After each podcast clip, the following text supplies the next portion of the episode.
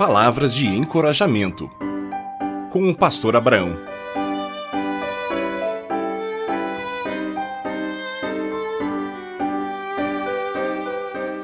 Dia de Finados. Esse é um dia para relembrar de nossos entes queridos que já morreram. Para onde foram? E o que levaram para a eternidade? Essas perguntas me levaram a uma reflexão que eu li há muito tempo atrás.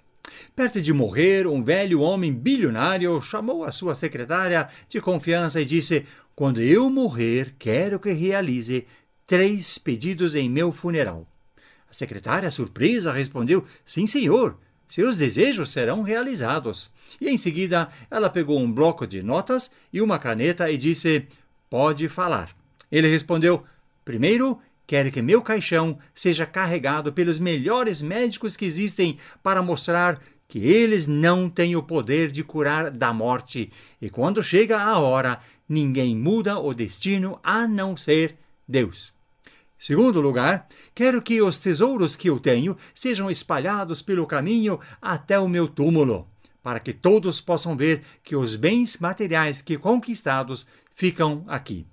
E em terceiro lugar, que minhas mãos fiquem fora do caixão à vista de todos, de modo que as pessoas possam ver que viemos com as mãos vazias e saímos de mãos vazias, pois para a eternidade não levamos nada material, só levamos o que fizemos para Deus e o nosso próximo. O que podemos aprender com essa história?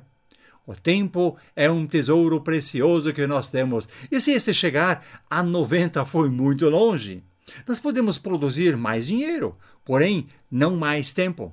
O melhor presente que nós podemos dar a Deus e para alguém é o nosso tempo e os nossos bens, e assim juntamos tesouros no céu. Prepare seu coração para se encontrar com o seu Senhor. Com Jesus Cristo em sua vida, você terá a certeza da salvação. Assim diz a palavra de Deus em João 3,16. Porque Deus amou ao mundo de tal maneira que deu o seu Filho unigênito, para que todo aquele que nele crê não pereça, mas tenha a vida eterna. Creia em Jesus Cristo, receba Jesus em sua vida como Senhor e Salvador e terás a vida eterna. Aproveite o seu tempo, os seus bens, para juntar tesouros no céu, onde você passará então a eternidade. Deus te abençoe.